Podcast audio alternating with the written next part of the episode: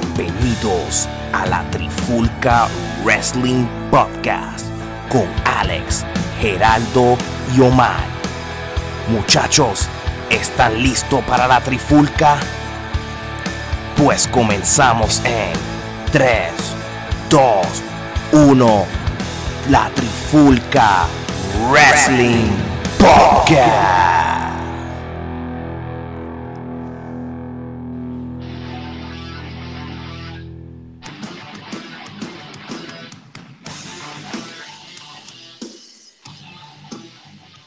Oye, oye, oye, bienvenido a un nuevo episodio de la Trifulca Wrestling Podcast, este que le habla Alex Torres, junto a Omar y Geraldo, que es la que hay muchachos. Omar, que es la que hay, mijo.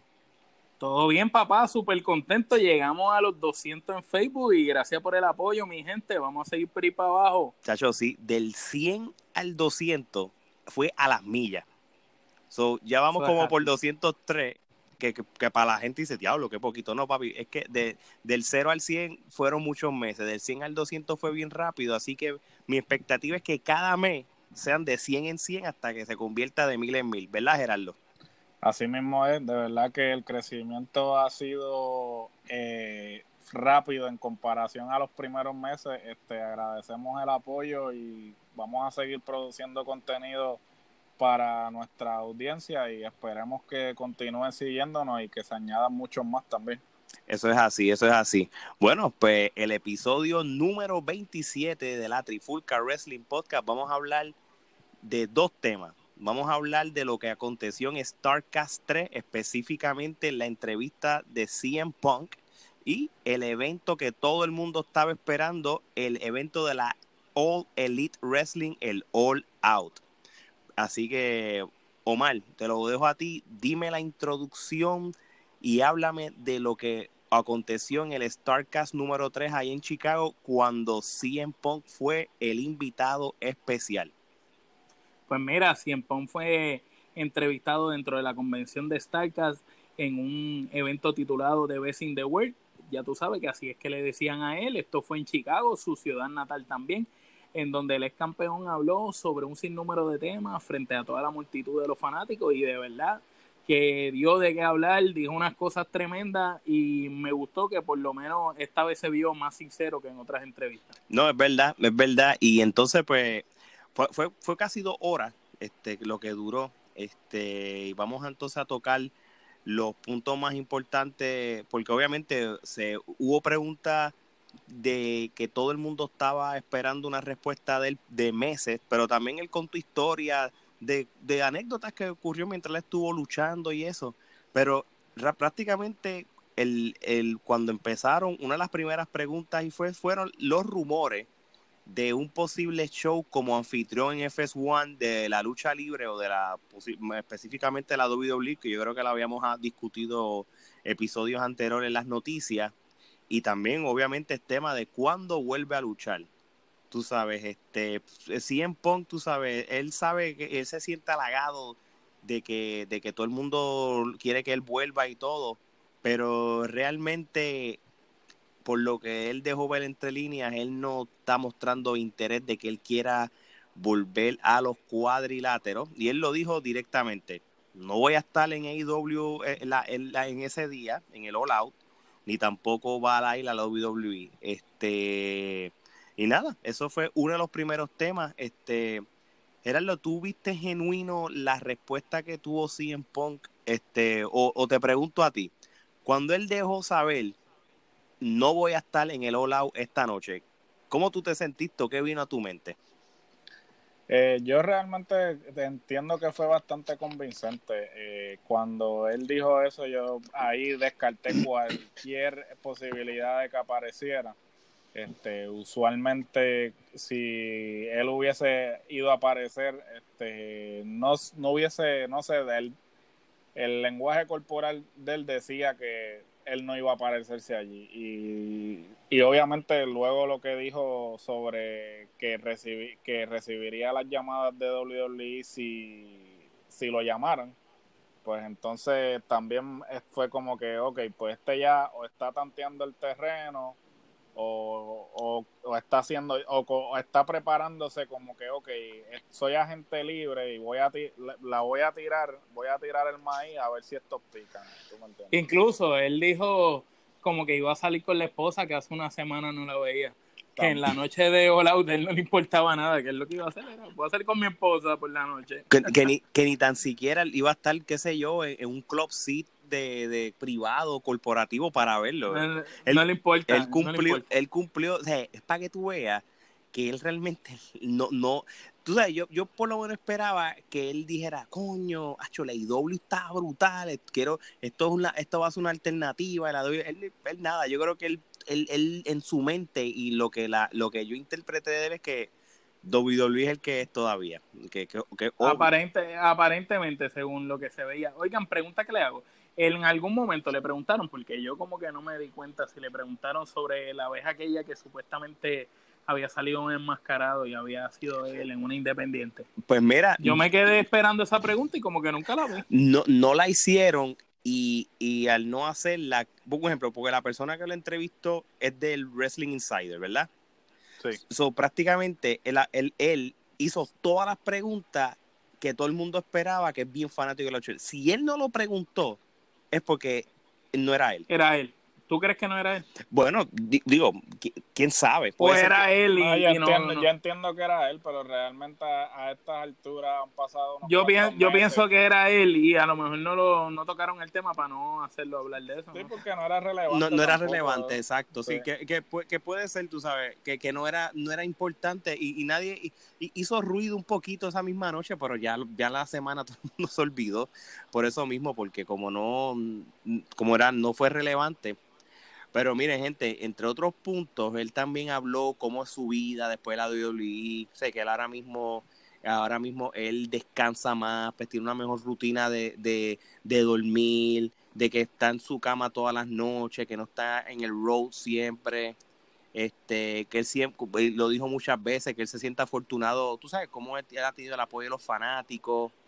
Este, él dice que no echa de menos alguna parte de la lucha libre este, tú sabes, dice que no la echa de menos todos los días, principalmente porque este tiene muchas cosas que eh, hacer que tiene, ya, su vida muy ocupada. Ya él está muy busy en su carrera, tú sabes, ahora él está, va a salir en películas de, de Hollywood o, en el cine, este está apoyando la carrera de su esposa que ahora escribe, que está escribiendo un libro, que, que es un bestseller. Este, él está bien, él, está ocupado con lo de los cómics, tú sabes, yendo a muchos Comic Cons, eh, como todo. Él habló cuando él estaba escribiendo lo de los Guardians of the Galaxy, lo de Drax, sé que él, pues, él, él habló muchas cosas que él está haciendo, tú sabes, él prácticamente está cuidando su cuerpo. Este, no, no le dieron mucho hincapié en lo que fue el Ultimate Fighting porque prácticamente fue un fracaso en su carrera. Este, este y nada, este es prácticamente uno de los puntos, o mal, este me, yo encontré gracioso cuando él se le acercó a Stone Cold hace muchos años, creo que fue como para el 2009, que él quería que Stone le preguntó a Stone Cold si después de que se acabara un show, pues le podía hacer un stoner.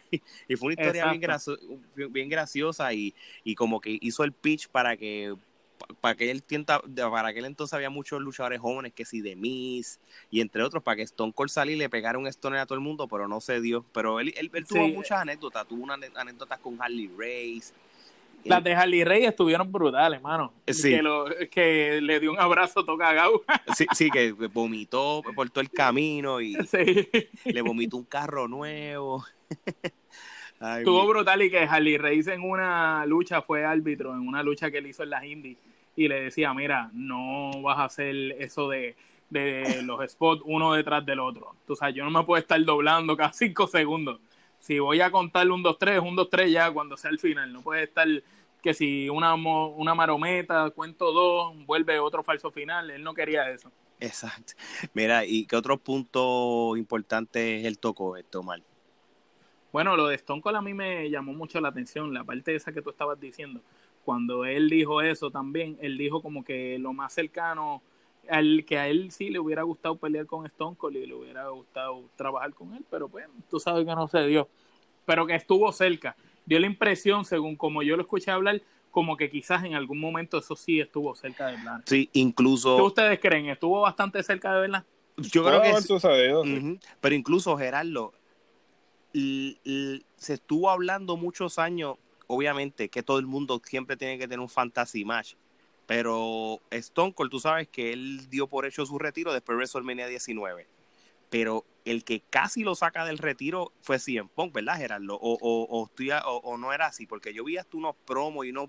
Y Bueno, como unos De un videojuego, de un videojuego. Sí, además de lo del videojuego. Además de lo del videojuego. Cuando hicieron lo de 2K, cuando, cuando CM Punk fue la portada del 2K, hicieron una entrevista, un sit down que era Jim Ross, Stone Cold y Punk y hablaron sobre la posibilidad de este hacer una lucha, claro, este físicamente pues Stone Cold no puede volver a luchar porque se puede quedar este inválido. Ajá. este de volver a luchar, pero sí se habló este y creo que Stone Cold hasta llegó a, a- a volver a tratar de entrar en condición física para hacerlo, pero después pues desistió de la idea porque pues físicamente entendía que no lo iba a poder hacer. Oye, y después sí. hace, después, ¿tú- ¿se acuerda la vejeza que él, él salió en un WrestleMania y hizo un Stoner y se lastimó el hombro? Sí. O sea que ya Stone Sí. Cold estaba chavao. Sí, sí, que él no, no, él no se ve físicamente, él se ve imponente todavía, pero ya él no está en condición de luchar. sí, para coger un bump no puede. No, no, no, es que el cuello, lo co- el cuello de él está demasiado delicado y eso. Oye, y, y te pregunto otra vez a ti, este, tú sabes que estaban hablando, y no, y Omar también, so- so- cuando discutieron este, la lucha contra Undertaker para aquel WrestleMania en New York, New Jersey, este, cómo, cómo CM Punk estuvo molesto por la manera que hicieron el booking de esa lucha. Y saben que en, el- en su momento no lo pensé, pero cuando él lo cuenta, Claro que sí, mano, yo- es verdad, yo- la historia fue una leña. sí, este, sí, sí, ¿cómo, cómo ustedes hubieran hecho esta, este booking? Y no es que seamos los más expertos, hubieran ido en la misma línea que Pong dijo, mira, nosotros, la idea era hacer que realmente Undertaker se sintiera que para aquel tiempo, tú sabes, el, el streak estuviera en juego. Porque nosotros, ni, ni- cuando nosotros hablamos del episodio de Undertaker del streak, este, no fue Nunca salió. no, no, no, lo, no, lo, no lo tomamos en cuenta como de los top, como hicimos con Randy Orton, como hicimos con, qué sé yo, John Cena, por darte un ejemplo. Pero ahora me pongo a pensar, ¿por qué estaba el- entre los tops, tú sabes? Pero en ese momento yo creo que la manera que... Es la manera que lo buquearon, Ujú, mano. Que era uno más del montón y eso. Este, y, y yo escuchándolo bien, yo creo que hubieran hecho la lucha de una manera que, que la gente hubiera pensado en cualquier momento de que, coño, Punk le puede quitar el straight. Este, so, ¿qué ustedes piensan, eh, Gerardo? Todavía, con esto dicho de 100 Punk, ¿todavía tú crees que 100 Punk hubiera sido lo que tú hubieras preferido que le quitara el streak en vez de Brock Lesnar? Yo pienso que hubiese sido más conveniente que hubiese sido Punk desde el punto de vista de que le hubiese eh, dado más credibilidad, más que eh, el tiempo que estuvo como campeón. Y esto yo lo he dicho en episodios anteriores, ¿no? Y la gente piensa que Punk está mordido o está ardido porque pues...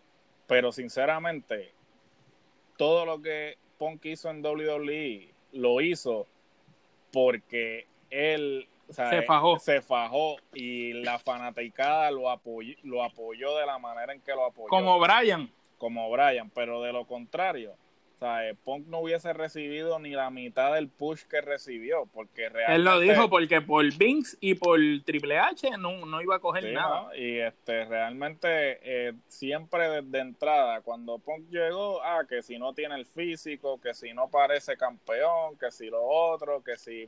La historia con Tony Arlas. los muchos Que le enviaron a. Tony Arlas como, como agente, ¿te acuerdas? Claro, que le enviaron a Tony. Ah, lo de los BW. agente, Lo de los BW, o sea, entonces, este, lo de los tatuajes, este, muchas cosas que realmente, y él dice, mira, a mí lo que me molestaba era que yo decía algo y me ignoraban, pero después veía que otro luchador lo hacía. Por ejemplo, lo de, lo de que lo de Brock Lesnar con los auspicios en los pantalones.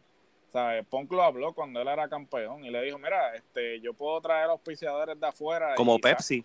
Sí, como Pepsi, cosas así, y le, y le dijeron rotundamente que no, pero vino Brock Lesnar de la nada y dijo, ah, yo quiero traer mis auspiciadores, y lo dejaron. Entonces, ¿por qué el otro, eh, ¿por qué el otro que acaba de llegar, que lo que lucha es tres veces al año, tú le dejas, se la dejas pasar y a mí... Y yo que me jodo el lomo contigo todo el año, no, no me das nada. Que estoy aquí todo el año, que soy tu campeón, que soy el que te ha movido mercancía y todo, y el que te ha mantenido la compañía a flote ¿sabes? No lo, no lo hace. Entonces, Punk, eh, ahora, claro, no, no, lo, no lo dice así, porque pues como él dice, ah, yo ahora pues he superado eso, pues el tiempo ha pasado ya, pero, ¿sabes? Cuando tú te pones a, mirar, tú dices, coño, el tipo realmente tenía razón por sentirse de la manera en que se estaba sintiendo. Y, ¿sabes? No es el único, porque cuando ahora cuando Moxley habló, eh, la, la, retórica, o sea, el discurso de Moxley era el mismo de Punk. Alberto, Alberto de Río. O sea, eso no es, eh, no es, Punk no es el único que se, que se quejó de eso o que pasó por, por esas cosas, porque es como WWE, ¿sabes? Ellos empujan a los que ellos entienden que son las estrellas y no, el, el, la fanaticada es el que elige quién es la estrella. Y muchas veces la fanaticada le ha dicho, mira, este es el que queremos en el main event, pero ellos insisten en poner a otra persona porque ese es el que ellos quieren empujar. ejemplo, Roman Reigns. ejemplo, Roman Reigns. Ejemplo, el, eh, hasta, hasta cierto punto el Baron Corbin, que no sé por qué siguen dándole push. Sea, gente así que tú dices como que, mira, ¿sabes? no es, la gente no lo compra, no, lo se lo sigas dando. O sea, el fanático ya no es, no es el fanático de los 80 que, no tenía conocimiento. O sea, ahora el fanático sabe lo que quiere y, te está diciendo, mira, a este es el que apoyamos, dale el push a este. Entonces Punk, en muchos, eh, eh, Punk viene de, de una escuela eh, que él lo hacía todo. O sea, en, Ring of Honor, él producía, él hacía booking, él, él, él era el líder de la, de, la, de la escuela de Ring of Honor. O sea, eso, Punk viene de un background que es, yo lo hago, yo lo produzco, yo lo vendo como Cuca Gómez. O sea, él, él lo hacía todo. o sea, eso, que tú de, un, de venir de eso a que alguien controle tu personaje, sea, el tipo estaba como que siempre estaba a la defensiva, porque siempre lo querían poner a hacer cosas estúpidas. Y, estuvo curioso lo que él dijo de cuando iba a la oficina a hablar con Vince para tratar de hacerlo cambiar de opinión. Y le decía, y él le decía, no, muchacho, yo de esto sé mucho más que tú, tranquilo. Y así mismo le decía a Triple H también. y Triple H le decía, eh, yo traté de hablar con Vince para hacerlo cambiar de opinión, pero no quiso. ¿Cuál fue Mira, por Dios. sí, no, pero realmente ahí, ahí no hay que tirarle tierra del todo a Triple H porque medio mundo han dicho que muchas veces la gente hace eso para evitarle el mal rato a la persona para que no tenga que ir a donde Vince porque eh, sabe que Vince le va a decir que no. sabe que Vince le va a decir que no. El mismo Pritchard lo dice. A veces Pritchard dice, mira, muchas veces nosotros éramos, nosotros eh, eh, queríamos ser el malo para no para que la persona no llegara a donde Vince y se eh, le diera la se desilusionara. Sí, y, eso fue bien como. Ahora, déjame, yo quiero decirles algo. Yo, y cuando él lo contó, porque se estaba hablando, yo no sé en qué cabeza cabía en que Vince y o Triple H este, lo prácticamente lo forzaran a regresar después de una cirugía de rodilla. Este, y para una lucha escalera. En una lucha de escalera contra Ryback, tres semanas después. un bruto que ha lesionado un montón de gente. yo, yo, a mí, de verdad, de verdad, yo no he escuchado ningún luchador que ya no esté en lado de Luis quejándose de estas cosas como lo ha hecho CM Punk y posiblemente hasta Dean Ambrose. Yo lo que creo es que que yo, pensé que, coño, yo creo que Vince lo hace por, por a propósito para ver si el luchador se quita. Es la impresión que te da, porque, porque en qué cabeza cabe. Como unas pruebas, como unas pruebas. Sí, yo sé como a ver hasta dónde tú puedes llegar. Pruebas, de lealtad. Pruebas de lealtad, mano. Y yo dije, contra, pero Son las pruebas que le hicieron a Cena y regresaba. Eso es, las pruebas. Cada vez que le decían a Cena que se iba lesionado y la lesión era por seis meses y le, y le decían, te necesito aquí en cuatro. Sí, yo, llegaba en cuatro meses. Por, eso. es que sí, John Cena, este, siempre brilló en la WWE, no a cuenta del público, a cuenta de Vince, porque él fue un yes man todo el tiempo. Sí, sí, vamos a hacerlo, yes, yes. Y eso fue unas cosas que, que Cien Pong criticó cuando empezó a hacer los, los, los, pipe bombs, tú sabes, como aquí están los lambones de Vince, ¿entiendes? Los eh, lambetraseros. Eh, exacto. so, sí, sí. hubo otros temas también. Él contó la historia y, y fíjate. Habla de D-Rock. Eso de lo que iba a hablar. Cuando D-Rock estaba haciendo un, un, pro, un promo, eh, cuando estuvo de invitado en un Raw en Los Ángeles y la gente empezó a gritar CM Punk y, y lo gritó tantas veces que D-Rock saca el celular y lo llama en verdad y, entonces, pues, obviamente él no lo contesta. Digo, no, no voy a decir obviamente porque tuvo su razón. Él explica que él estaba en un, un elevador y, obviamente no, había señal. Y cuando él sale del elevador y va a un sitio que, que, que tiene otra vez señal de, del teléfono, pues empieza a recibir un montón de mensajes y cosas. Y después él, él, él, texteó a D-Rock y, y, y, tú sabes, le habló. pero hubiera sido demente y hubiera cambiado el giro. Yo me atrevo a decir si, si los planetas se hubiesen alineado y el tipo hubiera contestado el teléfono, primero que... Que, que, le hubiera dicho, mira, estás en vivo en Monday Night Raw. Exacto, eso iba a estar demente. Y yo te aseguro a ti que ya que entonces el meollo que creo de ropa, estoy seguro, bueno, no estoy seguro, backstage, eso tuvo que haber sido un revolú, como que qué rayo le pasa a D-Rock haciendo eso y todo. Pero hubiera hecho... Sí, pero acuérdate que D-Rock y Cena son de las pocas personas que tienen luz verde para hacer lo que le Sí, pero yo no creo que estuvieran happy con eso que él hizo. Créeme que no, porque hubo una vez cuando, y no, para no, no desviarme el tema, D-Rock, este, ¿tú te acuerdas cuando a veces estos fanáticos se visten de Macho Man y Hulk Hogan? Que era cuando Hulk Hogan lo habían suspendido por lo de los comentarios racistas. Y racistas y eso. Que, que, D-Rock vio un Hulk Hogan y, y, le hizo como mención.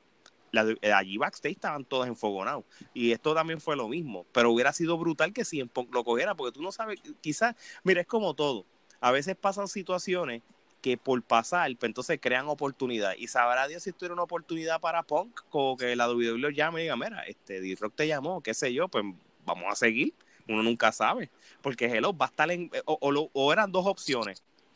O permitían la llamada y que pon contestar el teléfono o tumbaban la transmisión. ¿Verdad? Una de dos. Sí, pero yo dudo, que hubieran tumbado la transmisión. No iban, a, no, iban a tumbar la transmisión. Eso iba a traer rating. Claro, por eso te digo. Y, y, a base de eso, tú no sabes si se abrió una puerta. Bueno, obviamente, ya como, como dijimos, si en Pong dejó saber de que, mira, ya han pasado mucho tiempo, yo no voy a hacer la llamada a la de Luis. Si ellos quieren, pero si ellos me quieren llamar, yo hablo con ellos. Y yo creo que él él tiene 40 años, gente. Él tiene 40 años, él no, ya él no tiene el empuje de antes. Él puede ser un part-time tú sabes, la duda Luis, yo no sé si él tiene interés de luchar, no me dio, él tampoco dijo como que extraña los cuadriláteros como él lo mencionó. yo pero yo lo veo como si estuviera entrenando lucha libre, hermano. Eh, se ve en condición de lucha libre. Yo, yo, creo que él hizo, eso fue un teaser para, para, para, jorobar a la gente. Y él dijo que estaba, y él dijo que estaba en condición porque él dijo que corría todavía un poco de millas. Él, ah, hace, él hace trialo, él está en condición física de que, de que él puede entrar mañana a un ring, lo puede puede hacer, porque en condición física está. Lo que pasa es que es lo que él dice. O sea, yo no quiero estar este, todas las semanas viajando de lado a lado, porque él no tiene que hacerlo. O sea, económicamente él está muy bien. Él, eh, todo el mundo alrededor de él, inclusive amigos de él, han dicho, mira, él el dinero que hizo en WWE lo invirtió muy bien sí, porque mientras los demás estaban en una mansión, él estaba en una casa humilde. Sí, él, vivía en el apartamento, él, tranquilo. Él, tiene un apartamento humilde. Cuando viajaba, lo que tenía era un bus él no pagaba hospedaje ni nada. Este que, o sea, eso, el tipo, eh, el tipo administró bien. Administró bien y todavía administra porque él está ganando muy buen dinero haciendo los Comic Cons más el contrato ese que tiene con, con Marvel este, escribiendo ciertos cómics o sea, él tiene otra eh, fuente, está de De ingreso, de ingreso. De otras fuentes de ingresos. O él, no, él, por dinero, no, o sea, no tiene problemas, porque él es como dicen, cría fama y acuesta a dormir. Y ustedes quieren saber, y tú sabes que ustedes quieren saber en el 2019 cuánto, cuánto es su net worth de, de él, lo que él tiene en dinero ya. Él está alrededor. Su caja, su caja, su, caja en el banco. Su caja, 8 millones que, yo sé que hay luchadores que deben tener 20, 30, pero él tiene 8 millones. 8 millones es un montón.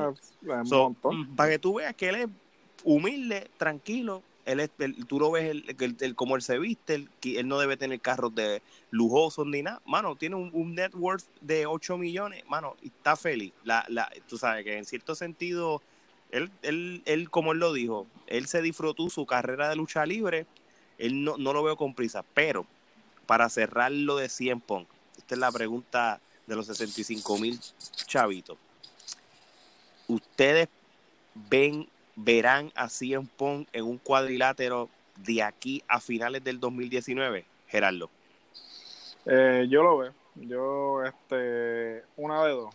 O aparece en WWE o lo están guardando para el debut de, de en TNT. Es Omar. lo, es lo único que se me ocurre. Ok, Omar.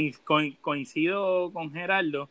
Pienso que si no sale en el Royal Rumble en WWE como una sorpresa, es porque va a salir antes en AEW. Ok. Yo pienso que no va a salir en ningún lado. Yo creo que él... Que se acabó, que se acabó su carrera. Yo creo que volvemos a lo mismo. Este, y esto es la historia de... Esto es la historia del deporte. Vamos a llamarle deporte a esto, ¿verdad? En vez de llamarle entretenimiento por unos El segundos. deporte espectáculo. ¿Cuántos atletas dicen que se quitan y regresan? Montones. Hasta Michael Jordan lo hizo, hasta Magic Johnson lo hizo. Y Carlos Colón también. Carlos Colón, y el Invader se ha retirado 70 veces. Exacto, y todavía sigue dando bandas. Vuelve, vuelve, vuelve pronto. va a estar aquí en Orlando en septiembre, en una ahora. Any- Papá, 73 años. Es increíble. y se ve mejor que, que Se ve mejor que Rick González, que tiene 45. sí. Ay, mi madre. Pero yo creo que yo lo veo más y me voy y yo creo que me atrevo a decir que, que va a estar envuelto en, en la lucha libre, pero más bien como, como lo que se ha estado hablando, como un más un programa. Tú sabes, más, más como un panel. no yo- como luchador, no porque, como. porque tú sabes que él, en el micrófono y en su manera de pensar, es tan bueno de que yo creo que él va a crear rating tiendo- teniendo su propio talk show. Y acuérdense que él también este, ha participado de programas de deporte. Él, está, él sabe mucho de deporte. Él ha sustituido. ¿Qué fue lo que él dijo? Ay, Dios mío, me traiciona la memoria. Él estaba hablando en el mismo, en el, en el mismo Starcast de que él está envuelto en programas de deporte, como que cubriendo Él es panelista, panelista. él, él está cubriendo, por, eh, él, él es panelista, pero él está cu- cubriendo a alguien que parece que está vac- de vacaciones en un panel bien conocido en los deportes. Y disculpen a la gente que se me fue la memoria, pero que él, él sirve para eso. So, y como dice, si estuvieron rumorando de programas en Fox, ¿Tú te imaginas un programa de análisis de lucha libre de punk de las dos empresas? de Debería hacerlo. Lo tiene que hacer, lo tiene que hacer y él es el perfecto. Eh, Él es el perfecto en hacerlo. Él con Stone Cold. Diablo. Sí, sí, a mí no me mol- eso estaría Que, brutal. que, que haría brutal él, Stone Cold, en un programa y Brejal analizando a WWE y a AEW y a todas las empresas, mano, Pues- como criticando. Diablo, que haría brutal. Pues por eso, pues ahí eh, yo lo visualizo. Yo no lo visualizo peleando, a menos que, a que sea un one more match, un fantasy, pero yo para mí que no. Pero nada, ojalá, bueno, ojalá que aparezca y me va a quedar mal. Ah, De él todos los él dijo que no le interesa a ninguno de los luchadores que están hoy en día No. para él pelear.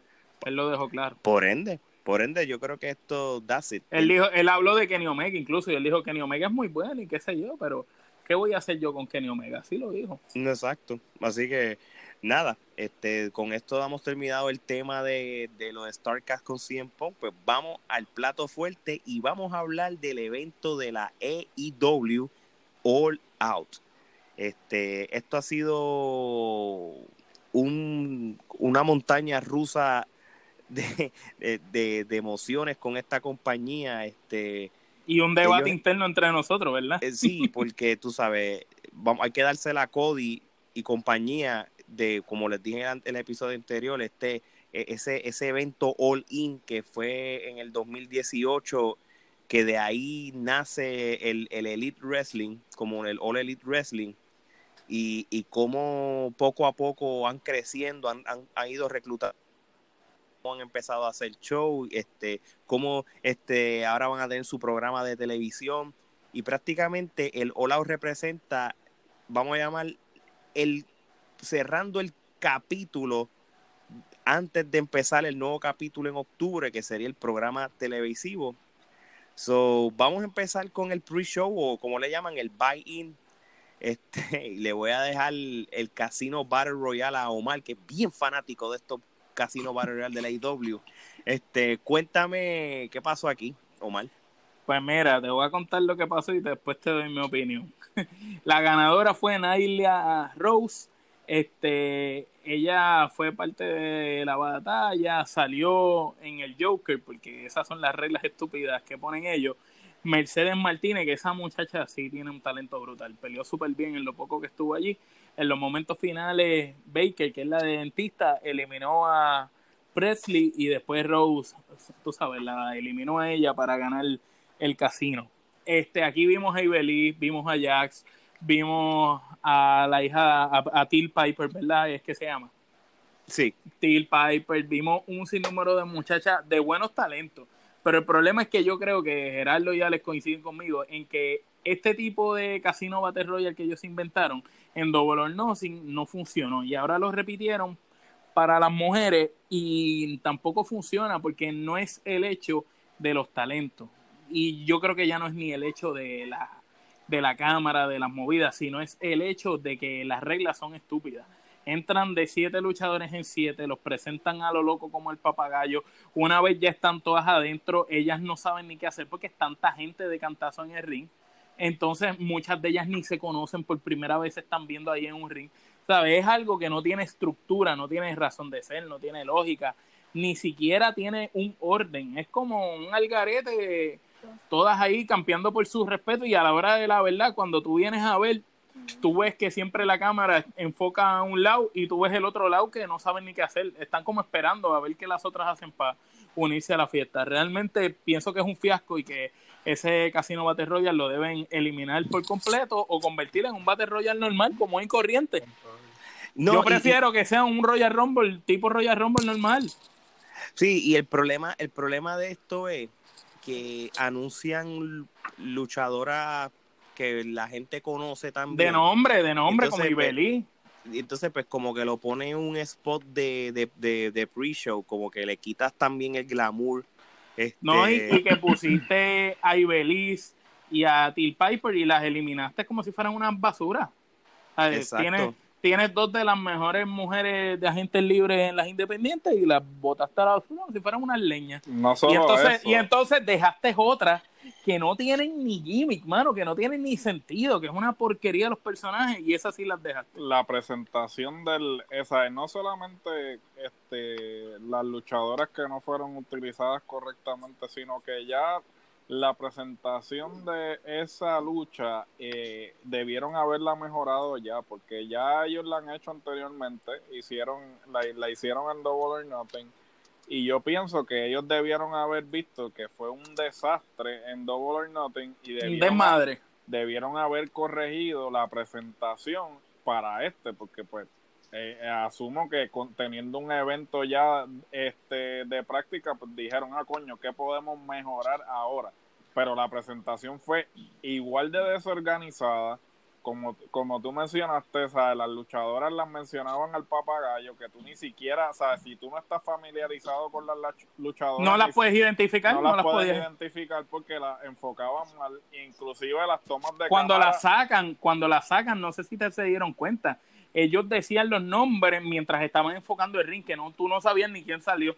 Sí, ¿no? Y, y, y las, las tomas de cámara malísimas cuando sale el Joker, que se supone que sea la sorpresa de la lucha, este, están enfocando a yo no sé qué demonio. El público reaccionó y tú como en, en tu casa estás como que, ok, ¿y quién salió? Porque no, la, no acababan ni la enfocaban, ¿tú me entiendes? Miren, y, y, les iba a preguntar algo. Ustedes se dieron cuenta que Kylie Ray este, no apareció en el evento. Este, ella era, ella fue parte de, la empresa en estos meses y ella, pues, este, Tony Khan este hizo un, como un comunicado de que ella pidió un release para que la sacaran del contrato de la IW y se lo otorgaron. Este, ella lamentablemente tuvo que pedir un release porque tuvo una enfermedad en su espina dorsal y tuvo que prácticamente retirarse de la lucha libre.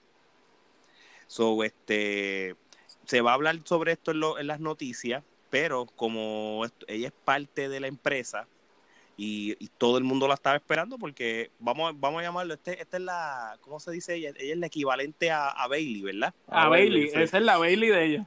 Y, pero era una mujer, era una luchadora popular, so, este... Carismática, tenía carisma. Sí, eh, la gente le gustaba, así que como quiera, este, se va a decir en las noticias de esta semana, pero lo tuve que decir porque es parte de lo que es la AEW. Y es mujer, y es mujer, y es mujer. Exactamente. Y en su lugar metieron una loca ahí que tenía el pelo, ustedes vieron como Rosita, que no hizo nada. hizo un split y la sacaron. Sí, esa es eh, Shady Mackenzie, que ella, ella, ella tiene ella ha tenido una buena corrida en la Indy, pero como te digo, la presentación de la lucha no le da énfasis a esos talentos que son los que realmente deberías estar Son conocidos, los que son conocidos. Y mira, y yo voy a... Y Amazing Con ya no debe luchar, díganme, díganme que están de acuerdo. Sí, Amazing Con no debe luchar porque literalmente no que se, queda haciendo la serie de Glow. Es una great, Que lo hace muy bien. Es una Great Cali cualquiera. este Y entonces, yo creo que de tanto talento que tienes, el elegir a la Naila Rose y mira, y no quiero sonar como que este, pero ellos están utilizando este argumento de la inclusion como para atraer la atención de otros medios, pero realmente eso te beneficia a largo plazo porque ciertamente lo estás usando como el token gimmick, que es como le llaman en inglés, ¿sabes? Como que estás diciendo, ah, porque nosotros somos la compañía que este, apoya la inclusión, pues vamos a poner a, a, una luchadora trans. Y, ok, perfecto, está cool que, quieras este, hacerlo del el argumento de la inclusión, pero realmente eso beneficia a tu división de mujeres a largo plazo, sea, realmente... Yo pienso que le resta porque no es equitativo. No, eh, más, allá, más allá del argumento que sea equitativo o no, a lo que me refiero es a que si tú quieres abrir una división con esa luchadora, que vamos a ser bien sinceros, fuera del argumento de que es trans, no trae nada a la mesa, ¿sabes? no sabe luchar, ¿sabes? no está en condición física. que si me dice una clase de barriga. Sí, eh, Y si me dices lo de la altura y todo eso, pues mira, ya tienes a Amazing Que tampoco, que tampoco de. Bueno, sí, pero, pero si lo que quieres tener es un bulto, un monstruo, un monstruo. literalmente, alguien que, que sea una presencia monstruosa, digamos, pues entonces quédate con Amazing Con, pero esa es la versión de Nia Jax de ellos. Es, es el, el, equivalente. Correcto. Pero, No, ellos, si te das cuenta, ellos tienen un equivalente a todo lo que hay en WWE. Por eso, ¿sabes? Pero entonces no entiendo cuál es el propósito, ¿sabes? No, de verdad que volvemos a lo mismo, ¿sabes? Booking sin sentido, ¿sabes? ¿Cuál es el propósito detrás de que ella esté en la lucha inaugural de, del, por el campeonato de las mujeres? No, y, después cuando sigamos hablando y digamos con quién va a pelear después, mano, es que no hace sentido, ahí sí te lo digo de verdad. Entonces, si tú vas a hacer algún tipo de lucha o que tenga que ver como para number one contender, eh, un ejemplo, cuando pasó el Double or Nothing, pues ganó Hangman Page el, el, el Battle Royal en un pre-show. Como que, que, le quitas como que diablo, un pre-show, tú sabes, para... Entonces, como que esto, esto está, es que ellos, yo estoy seguro que ellos saben que eso es como un experimento que ellos están haciendo y saben que es tan mierda que lo tienen que poner en un pre-show. Sí, no, pues de verdad que yo no lo compro.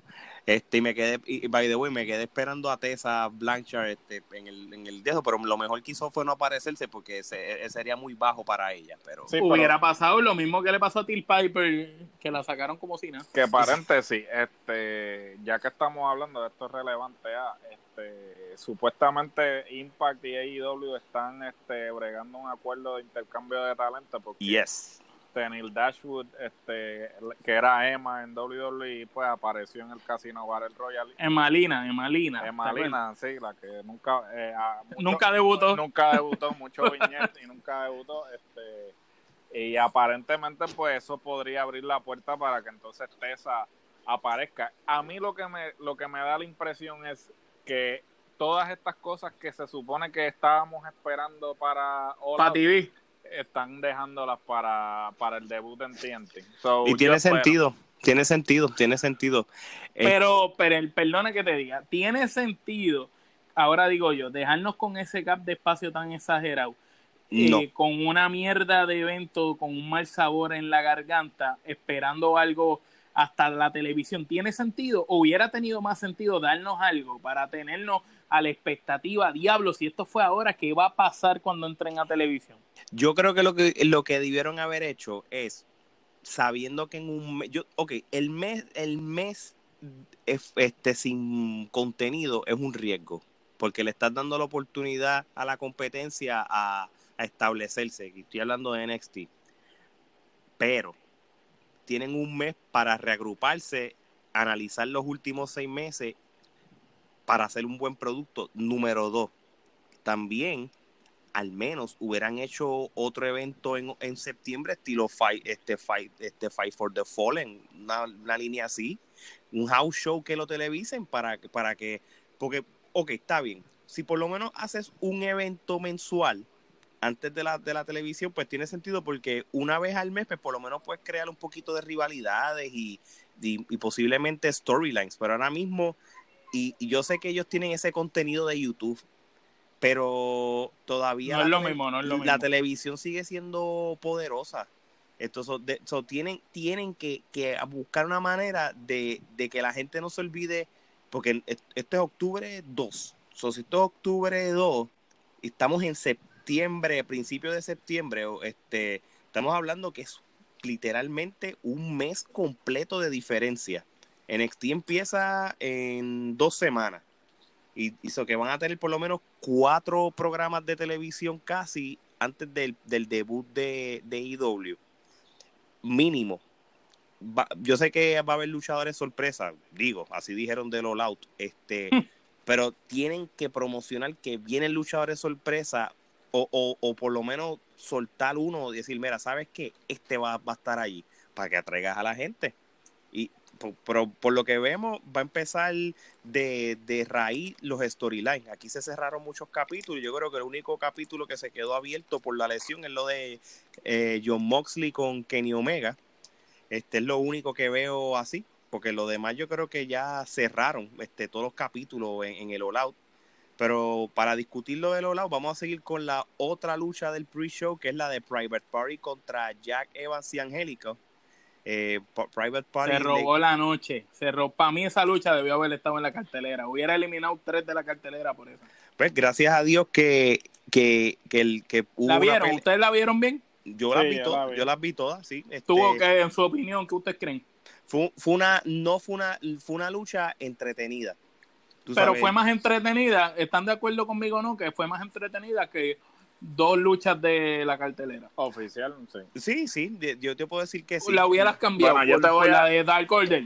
Yo te voy a decir que cambiaron mi... O sea, yo realmente, eh, yo no sé ustedes, pero yo personalmente este soy un Mark, como le llaman en, en la industria de los tag team que tienen la misma ropa y hacen movidas conjuntas. Para mí, eso es lo que significa un tag team. Eso es que eso para eso son los tag team, para, para, mí un revival, un revival. Eso de unir gente al garete y hacerle un tag team, no, yo quiero gente que se viste igual y haga movidas conjuntas. Para mí eso es un tag team. de no ser que de no ser que es un establo que no son, sí, que no son, uh, que no son Por ejemplo, Jack Evans y Angélico, ellos no eran pareja, ellos se hicieron pareja. Se hicieron pareja. Pero como pareja funcionan muy bien. Combinan porque tienen un estilo y hacen movidas conjuntas. Pero entonces yo vi a estos tipos, a los private party, y yo dije, diablo, estos son el facsímil razonable de, de, los street profits, porque es básicamente... Es la competencia, la competencia. es como un gimmick similar, pero sin embargo, al final me convencieron porque los últimos cinco, no, mentira, dos minutos de lucha, este, ahí fue que ellos como que hicieron la movida esa, la, la última movida que hicieron, que hicieron el, el y la mezcla con el arqueo, ahí yo dije, diablo, esto le, eso quedó cabrón, ahí yo dije, diablo, estos tipos este y se parecen un montón a los a los de allá sí sí se parecen a los Street Profits por eso hasta el estilo de lucha lo que pasa es que estos son como que más flacos los Velvet pero se parecen porque tienen Sí, es una mezcla de la... Hay uno que tiene la ropa de Velvet in Dream. Sí, igualito. Es una mezcla como que una fusión. Sí, sí, sí. Pero, este, sí, sí, pues no, no, no puedo, de mi opinión, no puedo decir que fue una mala lucha. Este, así que se, lo, por lo menos le hicieron buen trabajo. Hicieron riña porque ya Evan y el otro los atacaron después. tengan en cuenta de que va a empezar el torneo de los tag teams ahora, de ahora en adelante, cuando empiecen a televisar el, programa de ellos. o va a haber torneo de tag teams y, y va, hay mucho tag team aquí en, AEW y si, no sé si van a seguir, van a traer gente nueva, pero hay bastantes tag teams lo suficiente para hacer un buen torneo. Bueno, vamos a empezar con la primera lucha del evento de, del All Out. El So Called Censor o el SCU, este, obviamente Christopher Daniel, Scorpio Sky y, el señor Frankie Kazarian. Que, esa gente tiene la fuente de la juventud, por mi madre. Sí, no, no, lo dijimos en qué manera de Qué manera de empezar una cartelera. Sí, no, y ellos siempre hacen buenas luchas. A mí me gustó, a mí me gustó. Y volvemos a lo mismo, de ellos derrotaron en esta ocasión a John Goldboy, Lucha Sorry, Marcus Pero lucieron. Fue una lucha, fue, fue una lucha. No, mira, eh, de esa lucha. Lucieron brutal. lo que tienen que hacer, mi hermano, el Jurassic Express, papi, no hay mejor nombre que eso. ¿Sabes la, la, la, la, la cantidad de t-shirts que esos cabrones van a vender con ese nombre nada más? Con la careta de, del luchasauro, con, con el Jungle Boy encima. ¡Diablo! El Jurassic Express, mi hermano. Yo dije, no, estos, estos cabrones estaban fumándose algo cuando se inventaron este nombre, pero estaban, estaban viendo Jurassic Park, la vieja. Sí, estaban viendo Jurassic Park fumando y dijeron, ah, Jurassic Express. Jurassic Express. Pero con todo eso yo dije, coño, se ve raro, pero es algo que dentro del estúpido funciona. Mercadiable, mercadiable. Es como el Broken Universe ese, que cuando yo empecé a verlo yo dije, diablo, ¿qué es esto? Pero después era tan estúpido que se volvió cool. Pues yo pienso que eso del Jurassic eh, Express este, va a ser algo así como que la gente lo va a empezar a seguir precisamente por eso. porque Loco, y el, y el luchasauro cada vez sorprende más a uno. Sí, ¿no? Es el que el, físico del brutal, loco, el, el, físico con la habilidad, o sea, el físico, el, lo que es el de estatura y la habilidad luchística en movimiento es lo que me, me impresiona eh, el de él. Se este mueve como si fuera un light heavyweight, mano. Oye, vamos a hablar de esta próxima lucha, en la que yo, lo que dijimos posiblemente es lo que se dio, porque fue sorpresiva. Neville, o como todo el mundo lo conoce, Neville, que ahora mismo es Pac en AEW o en la lucha independiente, luchó contra Kenny Omega, mano, y lo derrotó le, este, por knockout, en una tremenda lucha. Lo rindió, papá. Papá, brutal. Este, yo les voy a decir una cosa y vamos a hablar de que, de que obviamente todo, todo está planeado, ¿verdad? Porque esto no es la, si, si nos salimos de, de, Pero ahora sí te la doy en lo que tú dijiste en aquel podcast, que dijiste que Kenny Omega no era celoso a pesar de su lugar de verdad que esto lo demostró por segunda vez. Pero. Se la dio a Jericho y se la dio a este. Pero yo pienso que Kenny Omega no puede ser tan humilde ya. Kenny Omega, ahora mismo, el Kenny Omega de New Japan. No lo es ahora. No lo es ahora. Él no puede, no, él no puede tampoco eh, hacer esto todo el tiempo porque realmente pierde la credibilidad en lo que es el Kenny Omega. De hecho. ahora, esta manera con Pac yo pienso que fue buena estrategia.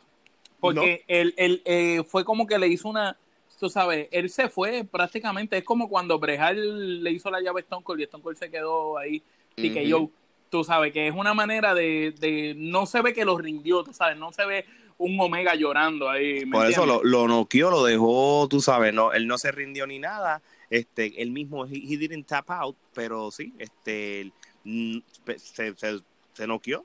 Pero hay un, hay un propósito detrás, porque yo no sé si ustedes se dieron cuenta que en todo momento los comentaristas estaban haciendo énfasis en que Kenny Omega fue el mejor luchador del 2018, que New Japan hizo esto y lo otro, pero que en el 2019 no estaba bien apagado. Estaba bien apagado. Entonces, eh, claro. Excalibur es que se llama, ¿verdad? Él lo dijo como tres veces. Lo dijo tres veces y estaba dándole como que mucho énfasis a ese aspecto de. ah, que el Omega, lo mismo que Alex dijo, que Omega no es el de antes. que no es el de antes. Entonces, ¿sabes? Lo ponen a perder dos veces corridas, ¿sabes? Obviamente la fanaticada parte de la premisa de que como él es parte del núcleo eh, de AEW, a él lo van a poner en una posición que lo van a favorecer pero entonces tú lo que estás haciendo es un surf, estás haciendo todo lo contrario de lo que el público está esperando, porque el público diría, ok, como estos son bookers, pues ellos, este se, van, gana. ellos se van a poner en posiciones privilegiadas, porque eso es lo que está esperando la audiencia, pero no. O sea, tú vas a hacer todo lo contrario. Tú vas a decir, ah,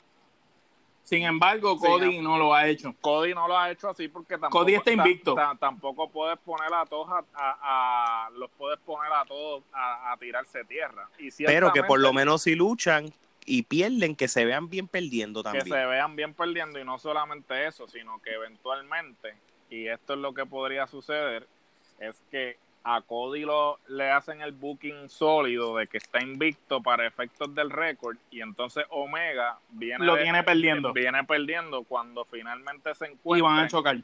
cuando finalmente se encuentren, pues el booking va a ser, ah, Cody es la hostia, es el que Y este es el perdedor. Y este es el perdedor, y entonces Y cuando, le quita el invicto. cuando Omega le quite el invicto, pues entonces ahí dice, ah, coño, ¿sabes? Ahora es que significa, ¿tú me entiendes? Te la Porque doy. Kenny Omega no está luciendo mal, al contrario, la No, no, lucha- no, no la- hemos dicho la- eso. la Las luchas son eso. las No, no, mejores, no, no, pero al- los finales no son los que la gente espera. Por eso sí, el, el, el, el, de- el resultado, básicamente. El desenlace, exacto. El desenlace, sí, pero, ¿sabes? Por eso no, Kenny Omega está luciendo bien para efectos de la lucha, pero los resultados no, no, lo, fa- no lo favorecen.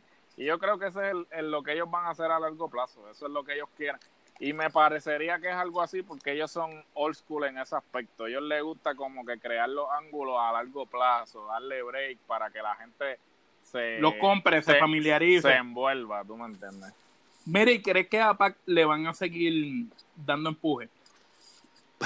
Yo te una cosa, yo soy fanático de él desde antes, tú sabes, especialmente cuando, cuando él estuvo en, en, en 205, tú sabes, ese, tú acuérdate que cuando Neville empezó en la WWE era cari- carita linda, ¿te acuerdas? Él fue al, al King of the Ring, perdió con, con, Barrett y todo en la Tenía el pelo rubio y todo. él, él era, tú sabes, como, como, era como un newcomer, de los, un un babyface chévere, pero ese, ese cambio que se puso más fuerte, la personalidad cambió, eh, que, que Se pintó el pelo. se de rudo se, se ve más, más eh, mejor que un babyface y todo. Yo creo que ahora mismo realmente el hecho de que, Am- que Ambrose no estuvo y, y, y que Pac este luchó y cogió el spot de él, yo me olvidé de Ambrose en el evento. Y no, voy- no les voy a mentir.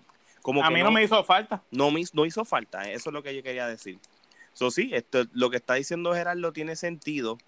Este, y yo también pienso que, y, y- y no es que quiero comparar con, con AJ Style como está haciendo ahora del Original Club, pero yo creo que el, yo creo que el establo con los Young Bucks tiene que suceder. Ellos, ellos se complementan demasiado. Y Kenny Omega solo es medio weird verlo que cuando está en un establo, porque eh, es como que se No es líder, no es líder, no es líder. Él te- él- él- se complementan los Young Bucks tantos con, con él, de que si no crean un tipo de club que haga referencia al Bullet Club, pero no lo pueden decir Bullet Club porque no lo es, es como que crear otro club, pero que se entienda de que ellos eran parte del Bullet Club, de quedaría brutal porque ellos en cierto sentido son, vamos a llamarlo, no son, vamos, vamos a llamarlo no originales, pero son de los de los viejos de los de los del Bullet Club, ¿entiendes? Sí. Es- es que yo entiendo que quedaría brutal, obviamente, esperando que va a haber más luchadores o que van a, empezar a, luchar ahí, eh, o sea, que, sepamos, tú sabes. E- eso es lo que yo estoy esperando, los establos, porque ahora mismo, ay, eso es otra cosa. Cody y, y Kenny Omega, ¿cuál de los dos van a ser heel? ¿O quién van a ser el malo? No podemos tener tantos malos ahí que eso es lo otro. O ponemos a Kenny Omega de malo o ponemos a Cody Rhodes. So, yo, yo prefiero por el momento de que haya un establo con los Young Bucks, sean ellos los malos y que Cody sea el nene bueno por un ratito, este, pa- para que haya un balance. Y porque obviamente Mosley es el, el- el- el babyface, me imagino. Sí, Pero hay mu- Mo- hay- hay- Mo- Molly es, es como Stone Cold, loco, Sí, sin lugar. exacto. So, e- eso es lo que, lo que es- espero que pase en los próximos meses. Anyway, vamos para la próxima lucha. Este es el, el Cracker. Oye, oye, oye, no Ah, hemos dado ninguna quenepa. Pues, oye, ¿verdad? ¿Sabes Oye, no, no hemos dado nada. El, el, dale para atrás un chispito y zumba las quenepas. Ok, vamos, vamos a empezar rápido con el pre-show y, vamos a decir las quenepas y ya, porque no, no hay que darle mucho. En pre-show solo hay una. Casino Battle Royale. Una cero. quenepa. Una quenepa. Cero, cero de mi parte. Muy bien, para que no se ahoguen. La, la, segunda lucha, Private Party contra Jack Evans y Angélica. Este, le doy tres quenepas. Yo le doy tres, también. Tres, unánimes. Muy bien, muy bien. Está, fácil esto. Este, la primera lucha, este, SCU contra lucha, contra John Goldboy, Lucha Sarus o, y Marcos Stone, le doy tres quenepas y media. Yo le doy cuatro. Yo doy tres quenepas. Perfecto. Este, Pac contra Kenny Omega, cuatro las Cinco, las cinco se las doy. Está bien. Cuatro canepas. Cuatro canepas. Vamos para, vamos para la próxima. El Crackle Barrel Clutch. El triple. Pregunta: ¿esto, ¿esto fue una lucha? ¿Qué carajo fue eso? Explícame cuándo en la lucha libre le ah. habían tirado un vaso de tachuela a una persona y lo hubieran tapado con tape. Sí, Explícame qué es eso. No entiendo. y esta lucha yo empiezo criticando desde que cuando sale Darby Allen le pusieron Jimmy Havoc. De que usaron unos drones grandes de madera que parece que los hicieron con cartón, porque eso era una porquería. Eso parecen tablitas de en las latas de pintura. Es bueno, una porquería. Esto, los palitos de los maltecados. Sí, pero tú no viste, tú no viste el dron ese que, que aquel le metió un cabezazo y lo rompió. Sí, no, este, la calidad no. Y esta es la parte del evento en cual la montaña rusa entró al punto que va a bajar, porque em, empezaron con dos luchas fuertes, vamos a llamarlo así. tienes esta lucha que es un gimmick match. Yo lo voy a llamar así. Y no sé, este ya con el nombre nada más, ya, ya yo sabía que esto iba en picada, ¿tú sabes? menos yo, yo, a mí me gusta Joy Yanela, después de su lucha con John Moxley, las últimas luchas que él ha tenido tanto en AEW como en lucha independiente, no ha sido buen criticado. Te lo voy a decir de esta manera. Parece que se le trepó los humos con Moxley y no sé, como que se le fue el juguito, el aroma de, de, buenas luchas. Que él estuvo mucho tiempo fuera también, so, yo creo que no ha entrado en condición del todo So, yo esta lucha le doy dos quenepas. Yo le doy una. Ahí, ahí yo le doy Yo le doy, yo, le doy una por Darby Allen. Yo no sé ni, ni, ni qué, si llamar es una lucha, porque... Es un gimmick match, es un gimmick match. Es punto. desde ese punto, yo no le voy a dar dos kenepas, yo le voy a quitar una porque realmente no me gustó, no me gustó. Y si hablamos, y si hablamos de la próxima lucha, la de The Dark Order contra los Best Friends, otro gimmick match, by the way esta lucha, yo, yo ni voy a, no voy a dar mucho detalle. Esto fue pic, esto, esta lucha, la anterior y la de Rijo contra Hikaru Chida. Unas mierdas todas. de verdad, de verdad, las voy a coger las tres luchas y las tres luchas no llegan a dos kenepas. Totalmente de acuerdo. y, ¿Y qué pasa? Después de estas tres luchas malas, corridas, aquí vamos para la lucha que yo tenía unas expectativas, pero por encima. Vamos a hablar, y esta sí vamos a dedicarle un poco de tiempo, es la lucha de Cody Rhodes. Este, él entró con, su esposa, con DDP. Me sorprendió que entró con MJF, porque no sé, hasta donde yo tenía entendido, MJF era heel, ¿verdad? Era malo. Sí, pero parece que ellos van a ser como acuérdate que siempre en JF, aunque sea Gil, ha estado con él, como que Cody, lo apadrinó. Pero lo que va a pasar es que él va a terminar traicionando a Cody. Ese creo que, sí, la gente pensaba que iba a ser ahí, pero no sucedió. Yo, yo pensé que iba a ser cuando se acabó la lucha, porque. Pero, lo abrazó, ¿verdad? Pero, pero, lo encontré tan off como que de momento llegaste con él. Como que no hubo un, un storyline behind por el hecho de que. Ay, yo no sé, mano. A la madre también. Ahora con los bookings sin sentido aquí también. Es que parece que eso es un virus. anyway. La teacher, viene, booking sin sentido, espérenla. brutal. Estoy mega like a eso. El, pues, obviamente, pues, seguimos. Cody entró con ellos y Sean Spear, o el conocido como el Mr. Perfect Ten, que entró con Tully Blanchard, el suegro. Este entró una tremenda. Fue, mira, yo he visto reviews de mucha gente y para los gustos los colores, ¿verdad? Y este soy yo. A mí no me gustó mucho la lucha. No sé si es por el hecho de que tenía mucha expectativa de la, del storyline. Pensé que iba a ser una lucha sangrienta, que yo, yo la tenía al nivel de que iba a ser como la lucha de él con su hermano. Cacho, no, jamás, bro. Pero jamás iba a ser Sí, no, me gustó la parte de cuando R. Anderson entró y le hizo el Spine Por, por, por, la nostalgia. Por, la nostalgia. Hay que dársela también, tú sabes, WWE no hace eso.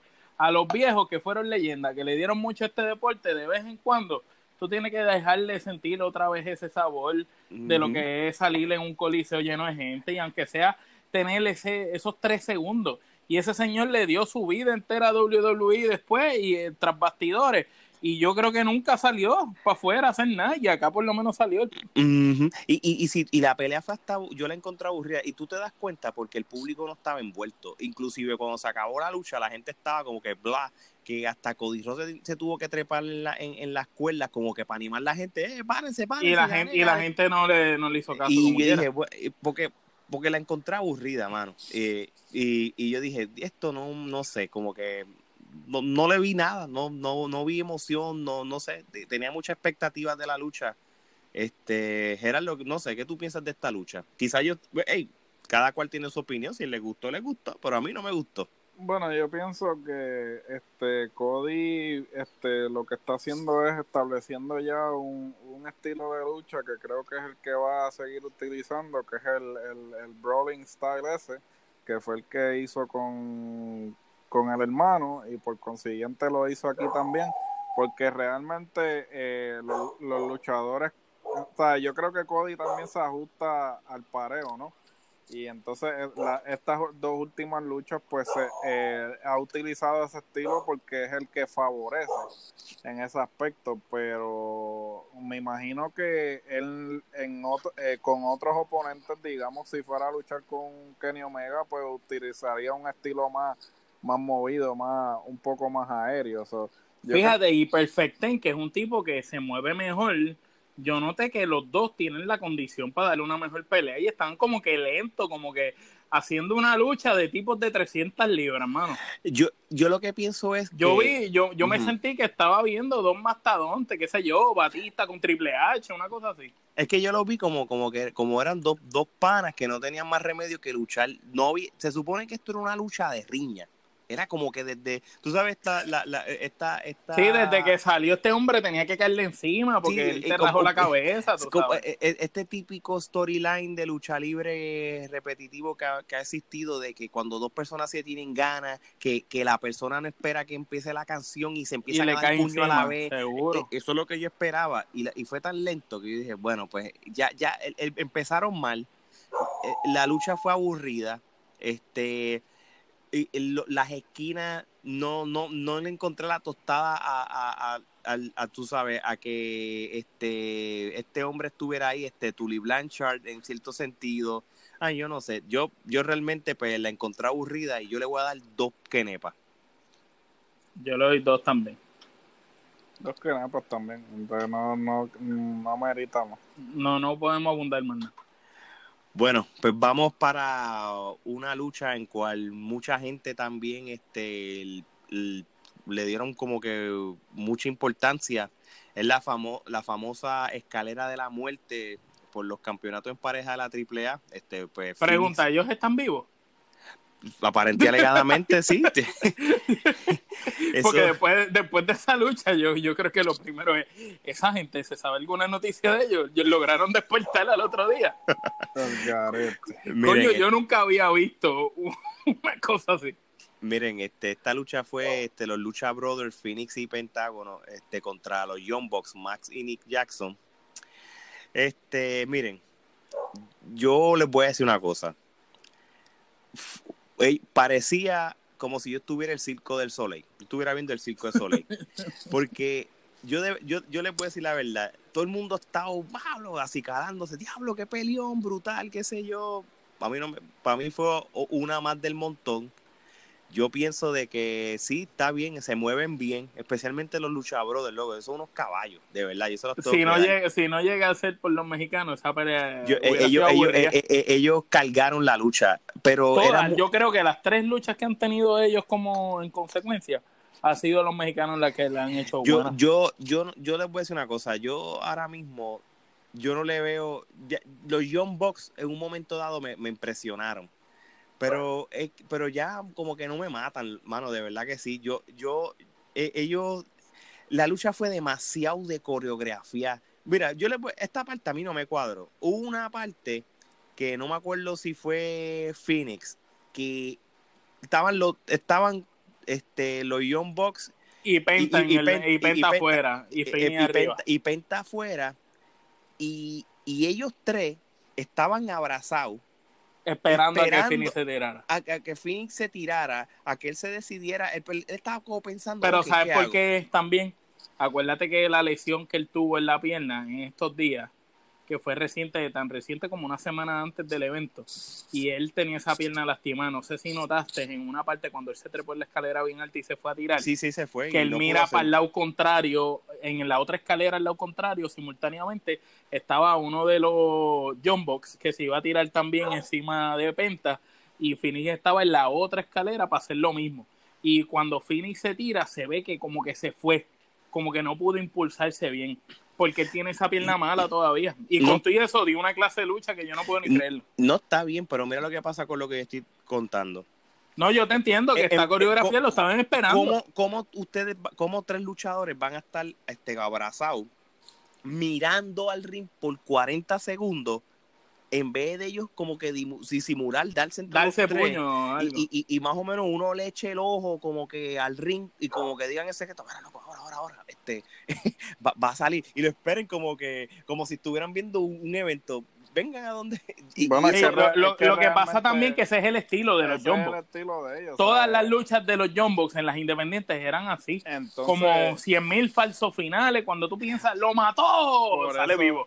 Está bien, pero disimulen las, movidas un poco, mano. lo que pasa es que ellos, o sea, ellos se tienen que acostumbrar y fuera de y fuera de New Japan, ellos no han luchado así este un evento grande este como tal, o sea, ellos en los y más en los Estados Unidos. Más en los Estados Unidos, o ellos realmente tienen que hacer un balance entre lo que era eh, luchar ante, ante 10 y luchar entre 10.000, que, que es el crowd que ellos están ahora este, luchando al frente. Entonces, hay una hay dos hay dos escuelas de pensamiento en, en, lucha libre. Está el, el, estilo de los John Box, que es spot, spot, spot, spot, y no te vendo ninguna de las movidas. ¿sabes? Y está obviamente el, eh, los, del, los del pensamiento de que no, de que todo movimiento tiene que tener un propósito y si yo te voy a dar... Es que es la verdad, yo estoy contigo ahí. Un, super kick, pues entonces tú tienes que vender el super kick, por lo menos quedarte en el piso por lo menos eh, eh, medio minuto, o sea, como que vendiendo el super kick, pero si yo te voy a dar un super kick a ti, tú te vas a parar y me vas a hacer este, otro, otro, un otro super un, un, Canadian Destroyer, ¿sabes? ¿Cuál es el propósito detrás de eso? ¿Sabes? No estás vendiendo la movida, ¿sabes? Como que Yo pienso que eso es lo que Brejal critica mucho, que la psicología de estos muchachos hoy en día no está y es porque ellos hacen las cosas para ellos. Se ve bonito, se ve gufiado, pero a la larga no es lo que da una impresión de una buena lucha, no tiene consecuencias, como tú lo dijiste ahorita. A veces, eh, ¿qué pasa aquí? Ellos te dan una patada y, y tú no ves que es como en, la, en otras luchas legendarias, te atacan un brazo, pues te siguen atacando el brazo, te, diste en la esquina con el poste, te siguen dando en el brazo, te dan castigo, te hacen llave para el brazo, ¿no? No es como acá que esta gente te dio en la espalda, chévere, después te dio un super kick, ¡pam! Después te dieron un powerbomb contra el esquinero y después se tiran y te dan una patada. Hello, no hace, no hace sentido. Y entonces, yo, y esta es otra cosa que ya como que, lo encontré bien Y los mexicanos, lo que pasa es que los mexicanos lo que hacen lindo es volarle en la escuela. No, ¿verdad? Y entonces lo otro. Y Penta tiene ese personaje, cabrón. Y la lucha mexicana es telegrafiada. O sea, la lucha mexicana siempre ha sido telegrafiada. Y una de las cosas que pasó que cuando los mexicanos empezaron a venir a principios de los 90 para acá, para Estados Unidos, había mucha gente que no los quería por eso, porque entendían que este eh, el, el cambiaban el concepto de la lucha completamente. Aburre. Los únicos mexicanos que pudieron hacer que eso fuera diferente, a mi entender, Rey Misterio, Eddie Guerrero, Chavo Guerrero, Alberto de Río. Son mexicanos que luchaban diferente. Y, y ve aquí, ¿cuántas ah, veces? Ah, y Pierrot. Pierrot, que, que, aunque no era aéreo, Pierrot para su época, lo que pasa es que Pierrot es mucho más viejo que el mismo Eddie Guerrero, pero Pierrot para su época tampoco era un tipo, era un tipo más de vieja escuela, de que te doy en el brazo y sigo atacándote el brazo. era ya veo, básicamente. Sí, no era como ahora. ¿Y cuántas veces este los luchadores cero miedo o la, segunda, pero ¿por qué lo vas a decir cinco veces? Ya como que Ese es el gimmick de Pentagón. Sí, pero ya es verdad, yo coincido con eso, ¿sabes? Demasiado. es lo único que saben. Sí, tú es lo único que saben, es, es, lo único que la gente le grita, que, que grita con ellos, porque como, ¿sabes? Vamos a ser sinceros, eh, el ellos son muy buenos en lo que respecta a la lucha, pero van a tener que mejorar la cuestión del micrófono. Yo no sé si le van a poner un manejador o algo, o que aprendan este hablando inglés, leyendo en español. Algo van a tener que hacer porque ellos no van a poder continuar este moviendo en televisión en televisión con simplemente teniendo lucha este buena eventualmente tienen que añadir el aspecto del micrófono y, y yo para mí la impresión que me han dado es que pollito chicken gallina gen y no eh, el único eh, el que Pentagón supuestamente entiende, pero no habla nada. Y Phoenix lo habla malísimo. Sí, lo habla masticado. Y, él, es el único que lo habla. Entonces ellos, como tú dices, necesitan un manejador. Ahí está, ahí no estaría mal traerse un viejo de eso, un veterano. Claro, que, lo, que a, al país a vampiro o a vampiro. O al país de Alberto del Río ahí que los maneje o algo así, no sé. Este, a dos caras. Que haría bueno, dos caras o el mismo vampiro. Vampiro también, pero yo no sé hasta qué punto Vampiro está... Eh, tiene Alzheimer ahora. Sí, tiene Alzheimer, yo no sé cuánto... sale, sale a hacer la promo y se lo olvida. Pues, que Dios eh, me perdone, que Dios me perdone, ¿verdad? Pero, pero ¿viste cómo terminó esa lucha de pareja? Eh, cuando salieron Santana y Ortiz. Sí, sí. ¿Qué tú crees de Santana y Ortiz ahora cuando atacaron a los John Box? pues mira, este estuvo muy buena. Refrescó el, el amargo de, de, esa pelea, ¿verdad? Claro, claro. Y ciertamente se, esperaba, ¿no? Porque cuando ellos hicieron las despedidas en Impact y todo eso, pues se sabía que iban a aparecer en AEW, ¿sabes? Porque lo único, la otra alternativa... Era este, NXT, ¿verdad? Sí, eh, pero se sabía que ellos iban para AEW porque ellos están acostumbrados a un itinerario más liviano y tener más control sobre sus este, personajes. Sus personajes. AEW era la decisión correcta. A la misma vez, este, eso del cambio de nombre como que mm, como que no me, no me convence mucho. ¿Cómo se van a llamar ahora? Este, Pride and, Prejudice o Pride, este, algo. ¿Y el, el, el no era de ellos? No, aparentemente no, porque hoy anunciaron que se van a llamar este Pride and Something, creo que es que se van a llamar y yo como que este no, como que el nombre no me gusta, pero a mí tampoco. vamos a ver este qué hacen, qué, qué van a terminar haciendo. Vamos a ver, pero pues por lo menos son de aquí, ¿verdad? Tienen descendencia boricua. No, no, sin duda alguna, este, eh, es bueno que pues este, le estén dando esa oportunidad, ¿sabes? Los chamacos de verdad que eh, desde que empezaron han mejorado considerablemente y es una lástima pues que no se puedan traer el, nombre de la Ajax, pero nada, este, veremos a ver qué, qué hacen con, con la oportunidad, ¿no? Duro. Y para cerrarle entonces esa lucha de los Jumbos contra los Lucha Brothers, ¿cuántas kenepas tú le das? Pues mira, este, yo le voy a dar tres kenepas, no, lo voy, no los voy a destruir, pero tampoco, este... Fue la mejor. Tampoco fue la mejor, este, y no es algo que no haya visto antes. Sí, es más de lo mismo. Yo también le doy tres. Y como dije, este, estaba más preocupado, mano, por la salud de esos dos. Porque, de los cuatro, perdón, porque de verdad que se dieron demasiado de duro los spots que cogieron estaban a otro nivel. Mira, y ahora vamos a hablar de la lucha estelar. Chris Jericho contra Adam Page. Yo sé que tú dijiste los otros días que Adam Page realmente estaba sobrevalorado y que no era el que el superestrella que nos están vendiendo. ¿Qué tú crees ahora luego de ver su, su desempeño? ¿Sigue coincidiendo con lo que habías dicho o cambias la opinión? Eh, yo sigo coincidiendo, de verdad. Este, eh, yo, eh, yo, no sé qué el chamaco tiene que hacer para convencerme, de verdad. Yo pienso que este tanto eh, tantas personas que pudieron haber puesto en esa posición lo pusieron a él.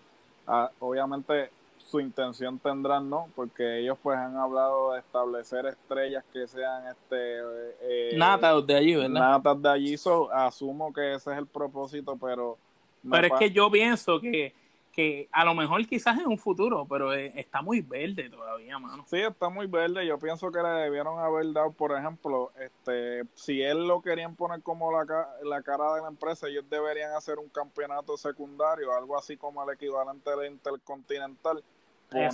ponerlo, o sea, establecerlo en esa división y luego, para después subirlo. Para luego subirlo al campeonato mundial. Y para este tipo de lucha, te hubieras puesto quizás un Sean Spear pues alguien... Puede puesto un Sean Spears, hubiese puesto un Kenny Omega, que obviamente sabemos que eso no iba a suceder. Este definitivamente un Moxley, este alguien que realmente este pudiera este cargar la división y a la misma vez pues yo sabía de entrada que Hanman no iba a ganar. Este es triste que, que tengan que empezar y no esto no es una crítica a Jericho, sino que me parece que están predicando la moral en calzoncillo, porque hablas... Nueva generación, pero estás con el viejo para, Por eso, hablas de nueva generación, de que vamos, de que siempre le están dando las oportunidades a los mismos en WWE, pero entonces pones a Jericho y, y, el mismo Baron Corbin creo que hizo un post en, en, Twitter, si no me equivoco, relacionado a eso, de que ah, ustedes, ustedes le tiran a WWE. Pero lo hacen peor. Pero, pero ustedes lo hacen peor y entonces como los fanáticos no quieren tirarle a ustedes, pues no dicen nada. En mi, en mi caso, yo, yo no, porque yo no me caso con AEW. Si los tengo que criticar, los critico, ¿no? Exacto, nosotros somos, ese es nuestro trabajo. Nosotros, el que lo hace bien, lo alabamos y se la damos cuando lo hacen bien, pero cuando lo hacen mal, los destruimos, porque es que esta vez no es el mejor evento que hemos visto de ellos. No, sin duda alguna, y, y pues eh, fue, ¿sabes? No estoy diciendo que no esté de acuerdo con, con el reinado de Jericho, creo que pues era la decisión correcta dentro de las circunstancias, pero este. ¿Y tuviste a Jericho en condición? No, de verdad que. Porque esto no sé, de verdad, Excalibur le está fumando opio o algo. Porque no sé si tú lo escuchaste varias veces, resaltó. No, Jericho está en la mejor condición de su vida. No, claro, él lo tiene, es, su trabajo como comentarista. Sí, sí, pero, pero ¿cómo tú dices que está en la mejor condición de su vida cuando todos sabemos que hemos visto a Jericho mil veces la mejor condición de la vida fue cuando regresó aquella vez después del DDP Yoga, ¿te acuerdas? Sí, no, sí, y no, él, él ha vuelto un par de veces este, en buena condición, ¿sabes? Me, me parece que esta vez, pues, como ha estado de gira con la banda y haciendo otras cosas, pues no se ha dedicado del todo a, a su condición física. Sea, y realmente, pues aquí, pues él sabe que está en una condición privilegiada, son, no es como que se tiene que esforzar mucho, no es como en WWE que tiene que, impresionar, ¿no? Porque sí. ciertamente, eh, pues, eh, el, vamos a ver cómo van a continuar este, el, el empuje y, y veremos a ver, ¿no? Este, qué sucede. Vamos a ver, pero ¿qué tú crees ahora de Jericho como campeón? ¿Qué tú crees que va a ser el próximo paso de IW con él rumbo a estar en televisión? Bueno, este, de entrada eh, van a tener este, la audiencia, no solamente la audiencia fiel, sino la audiencia que quizás en algún momento seguía la lucha libre y pues se quitó, pues ahora presentan otra alternativa y traen una cara que es conocida, ¿no? Y eso es lo que tú quieres, ¿no? Eh, porque más que el producto de ellos, pues ellos tienen que cumplir con este con unas exigencias del canal, ¿no? Porque el canal no le va a dar ese espacio por dos horas sin, sin solicitarle unas cosas. Y entonces, pues, ellos no iban a poner a Hanman Page porque Hanman Page definitivamente no es una cara que atrae. Nadie lo conoce, nadie lo conoce. Este, nadie lo conoce. Este, y pues Jericho es la persona indicada en términos de que tiene la experiencia. Estrategia, la estrategia indicada. De estrategia, ¿no? Para atraer a esa audiencia. Eh, so, me parece que este, vamos a ver qué sucede, porque no sé a quién van a poner de primer retador, porque no establecieron nada aquí en. Sí, sí, eh, lo establecieron. Dijeron que el que ganara de Pac y Omega era el primer retador, so que ganó Pac.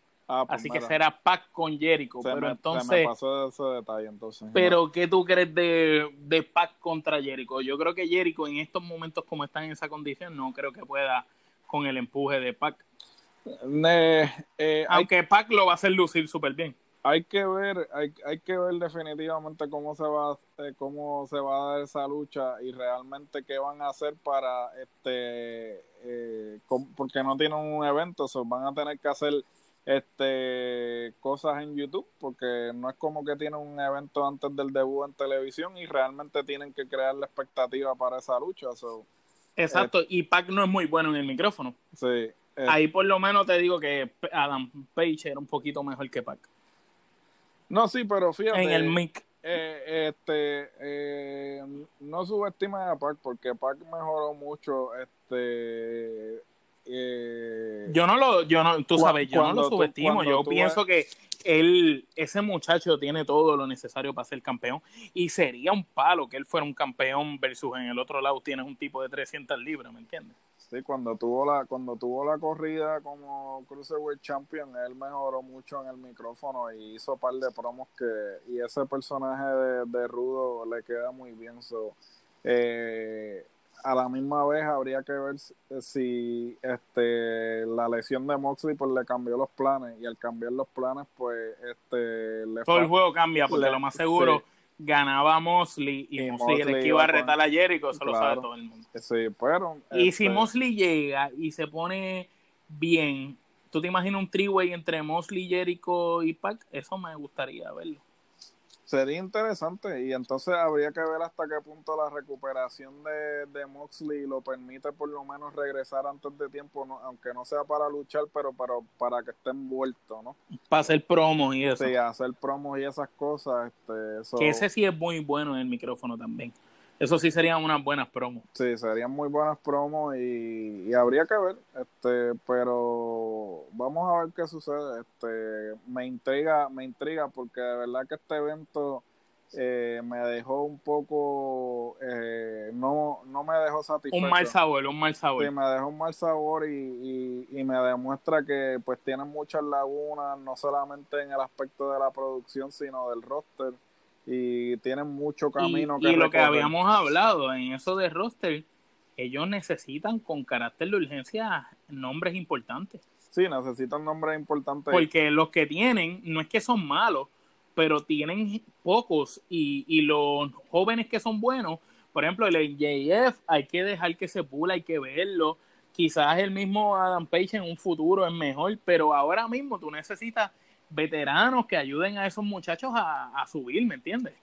Así es, ¿no? Y, y no, no es que la gente entiende ah, que caras reconocidas que se van a convertir en el reciclaje de WWE. No, no, no, porque hay mucha cara que lleva tiempo Luke fuera- Harper, Sí, lleva- hay mucha gente que lleva fuera de, de WWE por mucho tiempo que serían buenas adiciones al roster. Este, por ejemplo, un Carlito, un MVP, un John, Chris Master, o sea, un Chris Master, un John Morrison, gente que podrían el fortalecer, mismo Alberto. fortalecer el midcard y, y darle este más expo- exposición a la marca y darle profundidad a ese roster, pero habría que ver porque pues ellos están como que un poco reacios de que ah, no queremos convertirnos en WCW Light, que sí esto, pero hay, algo van a tener que hacer porque Ah, con carácter de urgencia, porque si no se le va a caer el kiosco. se le va a caer el kiosco.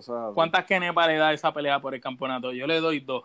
Eh, yo le doy dos también, no me, no me gustó mucho. Y al evento como tal, Al evento, overall, overall, de 1 a 10. del 1 al 10 le doy como 6 quenepas. Yacho, yo le doy 5 porque no estuvo ni. No, no fue que fue el el peor evento de lucha libre que he visto, tampoco fue que fue el mejor.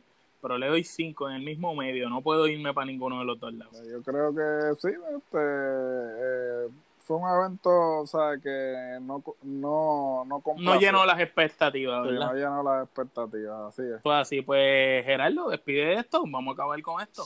Pues ustedes saben, como siempre les digo, que hay dos tipos de podcast, los que no sirven y la trifulca. ¿Oíste?